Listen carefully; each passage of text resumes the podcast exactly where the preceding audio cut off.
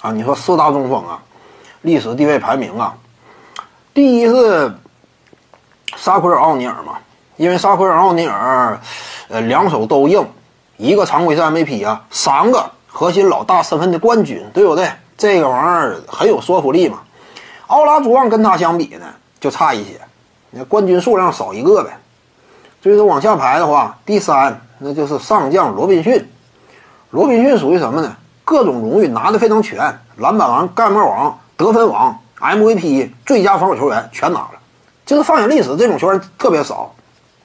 可能说啊，就这些相对来说呢，知名度非常高的这些主流奖项拿了个遍的，放眼整个历史，估计也就是罗宾逊了。篮板王、得分王、盖帽王、最佳防守球员、最有价值球员、总冠军，他可以说主流奖项几乎拿了个遍，对不对？他这位置也是相当特殊的。排老四的就这个尤因，尤因说白了占便宜就占便宜在为纽约尼克斯效力。你要清楚啊，当时八九十年代那是传统媒体时代，而传统媒体时代呢。你依托于大市场，对于你的报道，那当然有优势了，而且这种优势非常巨大。你的知名度啊，全球范围之内的影响力啊，你比别人曝光度高，你说你占不占便宜？呃，因为我们都清楚啊，呃，有什么讲什么。那纽约，你比如说什么《纽约时报》之类的，当然这个报纸它发表一些观点也有一些争议，但甭管咋地，就是它这个全球的影响力在呢。这属于什么？有世界级影响力的一些主流媒体报纸啊，在纽约。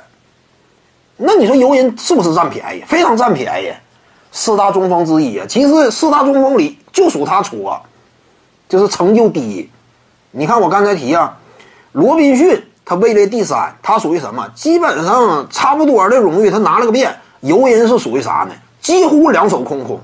但凡数得上的一些荣誉，他基本都没怎么沾边儿。尤其主流奖项嘛。